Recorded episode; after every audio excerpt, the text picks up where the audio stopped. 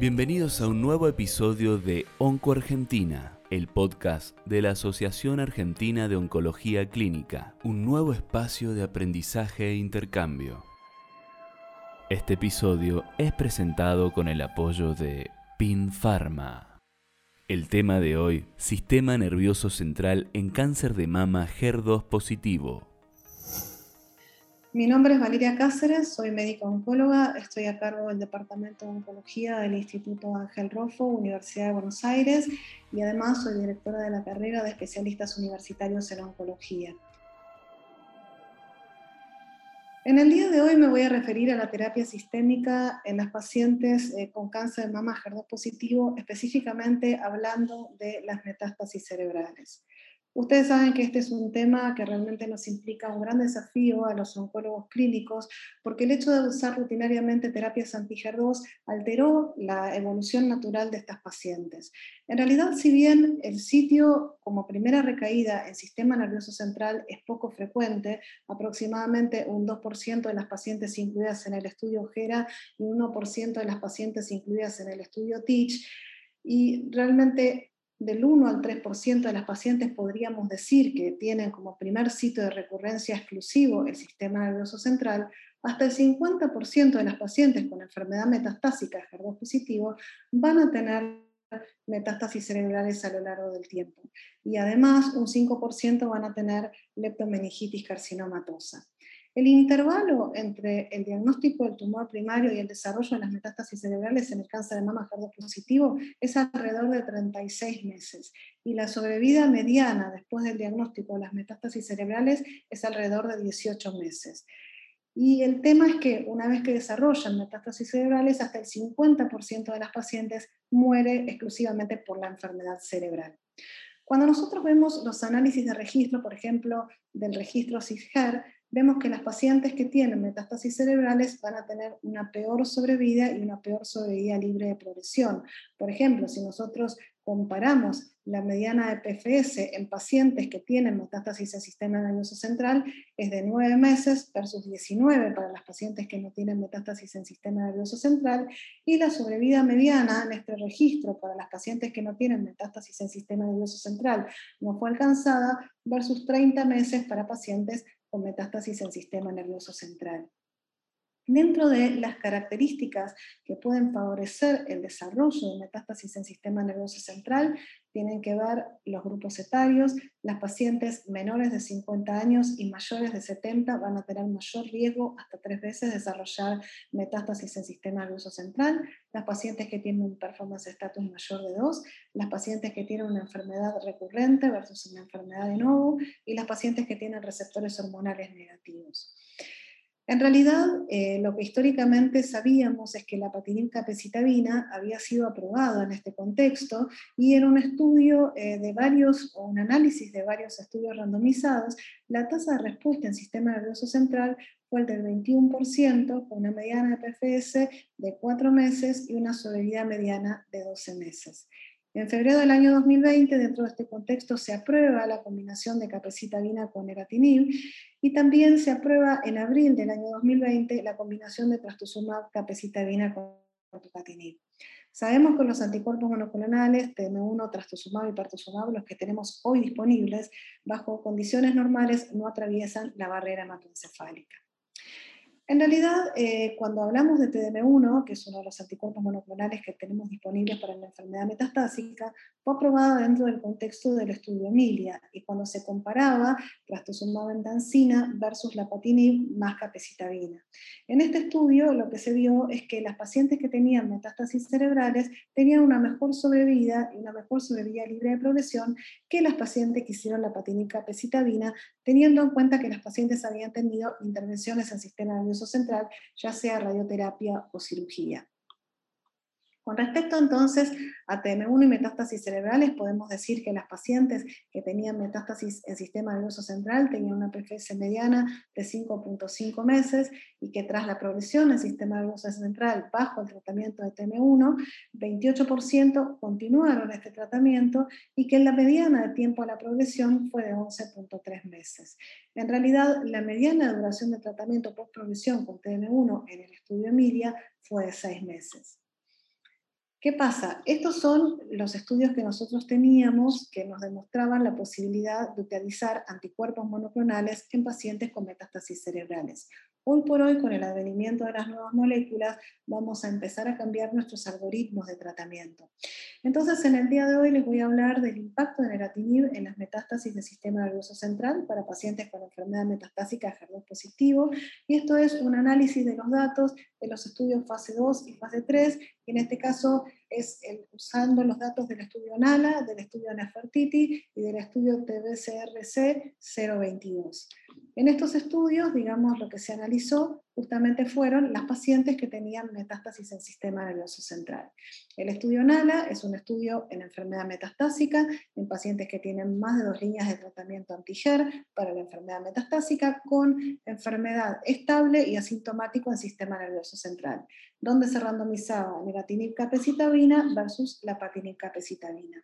El segundo estudio que se toma para este análisis es el estudio Nefertiti, que son pacientes con cáncer de mama metastásico, HER2 positivas, no tratadas previamente, con enfermedad metastásica en sistema nervioso central, asintomática y estable. En este estudio se incluyeron 479 pacientes que se randomizaron a neratinib con paclitaxel versus trastuzumab con paclitaxel. Y el tercer estudio es un estudio de fase 2, donde es el estudio 022, donde pacientes que tenían enfermedad metastásica HER2 positiva con enfermedad mensurable y progresiva en sistema nervioso central, que fueron 37 pacientes, fueron tratadas con neratinib más capecitabina. Entonces, de este pool de estudios se hace un análisis, son dos estudios fase 3 y un estudio fase 2.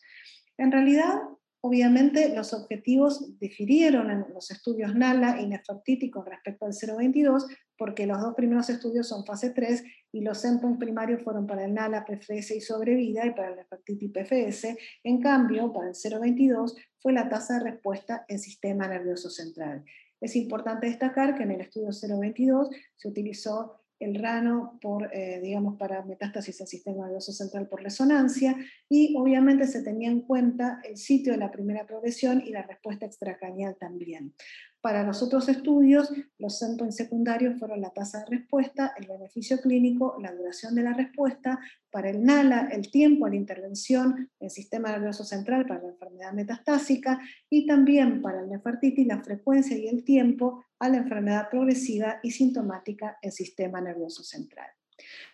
75 pacientes con enfermedad en sistema nervioso central fueron evaluadas en estos tres estudios y en realidad fueron 32 en el estudio NALA, 6 en el estudio Nefertiti y 37 en el estudio 022. En este, el estudio NALA, cuando hablamos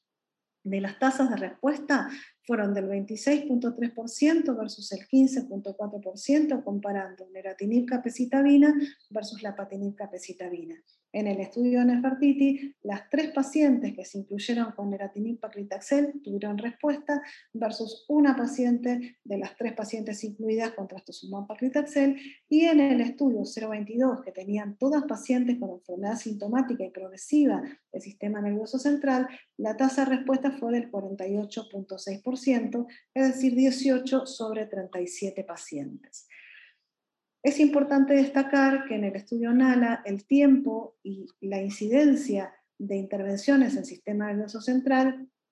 fueron menor con el capecitabina versus la capecitabina. ¿Qué quiere decir? Que la cantidad de intervenciones fue del 22.8 versus el 29.2 con una P de 0.04 para esto favoreciendo la combinación de neratinib capecitabina. Y con respecto a la incidencia de enfermedad progresiva o sintomática en el estudio de Nefertiti, que era el que hacía paclitaxel neratinib versus paclitaxel trastuzumab en primera línea, fue del 20.2 a favor de neratinib versus 10.1 para la rama de trastuzumab. Eh, otro dato interesante es que las pacientes que tenían metástasis en sistema nervioso central y tenían respuesta iban a tener una mejor PFS en estos estudios y la PFS mediana para las pacientes que tenían respuesta en sistema nervioso central fue de 11.3 versus 5.6 para las pacientes que no tenían respuesta en sistema nervioso central un hazard radio de 0.58. Por otra parte, también la sobrevida fue mayor en las pacientes que tuvieron tasa de respuesta en sistema nervioso central, fue de 27 meses, versus las pacientes que no tuvieron respuesta en sistema nervioso central, que fue de 11 meses, con un hazard radio de 0.43 y una P menor de 0.03.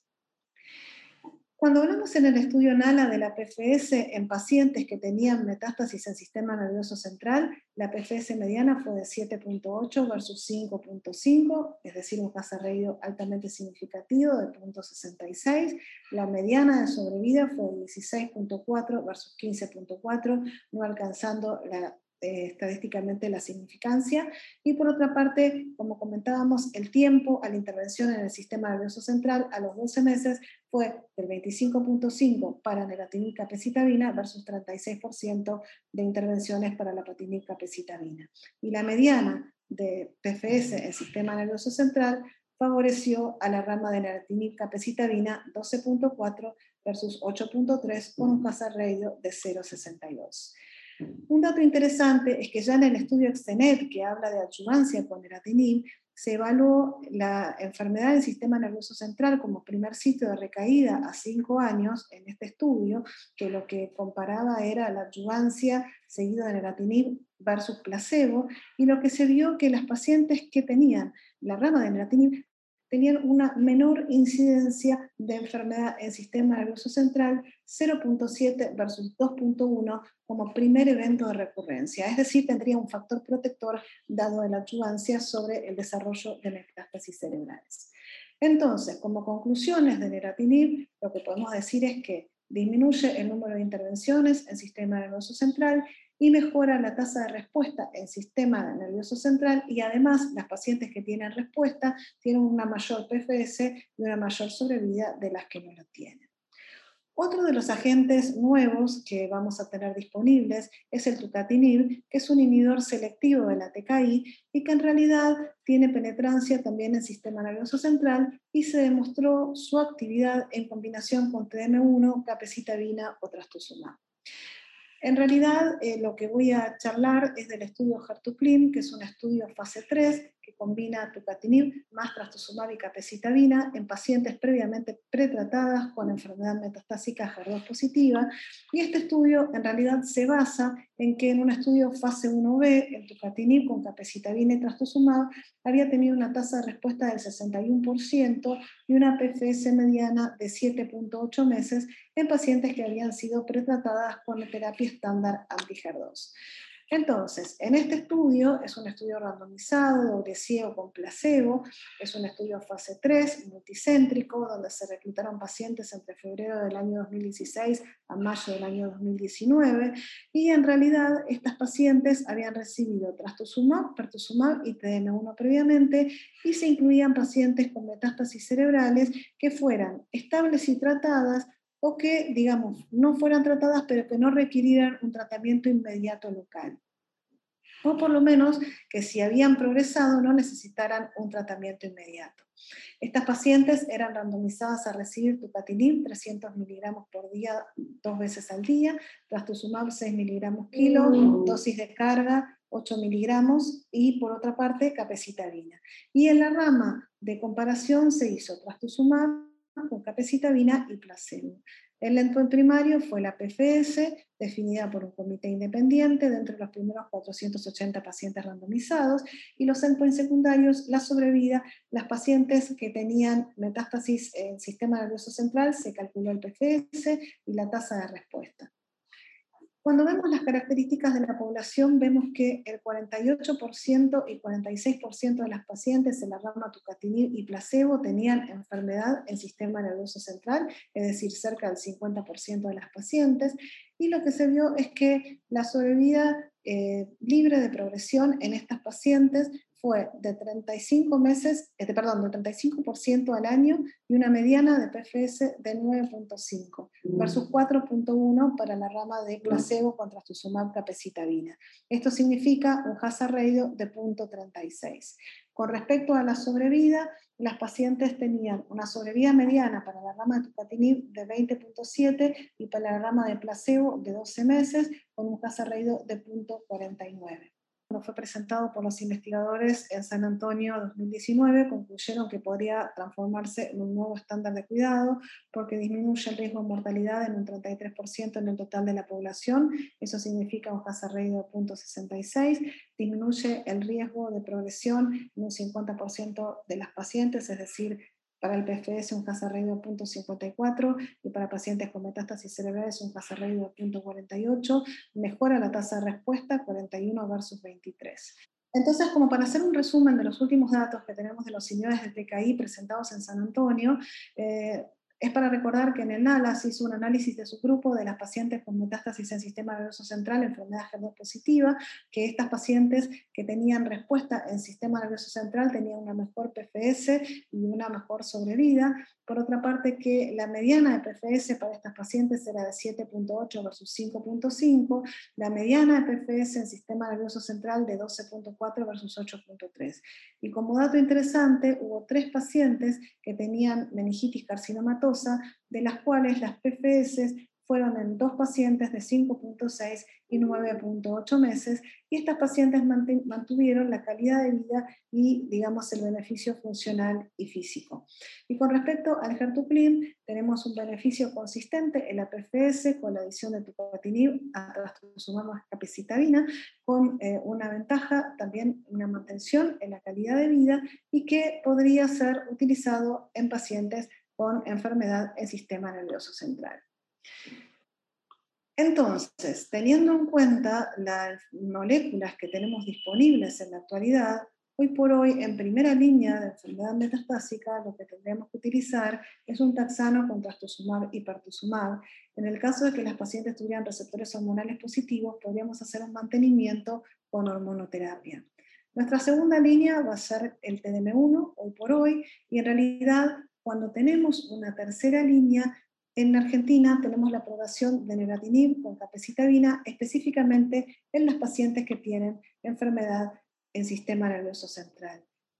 Vamos a poder incorporar a la brevedad el trastuzumab de Luxtecan o el tucatinib con capecitabina y trastuzumab. Este último combo probablemente lo elijamos también en pacientes que tienen una enfermedad en sistema nervioso central y cuando no tengan progresión extracraniana, vamos a continuar con el mismo tratamiento, pero si las pacientes tienen progresión extracraniana y progresión de la enfermedad a nivel del sistema nervioso central, podríamos utilizar el tucatinib, capecitabina y trastuzumab. Pero hoy por hoy,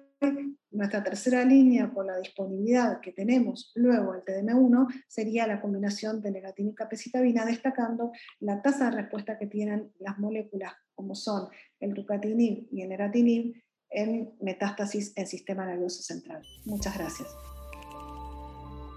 Así pasó un nuevo episodio de Onco Argentina. Para conocer nuestras diferentes actividades científicas, los invitamos a visitar nuestra página web y a seguirnos en las redes sociales.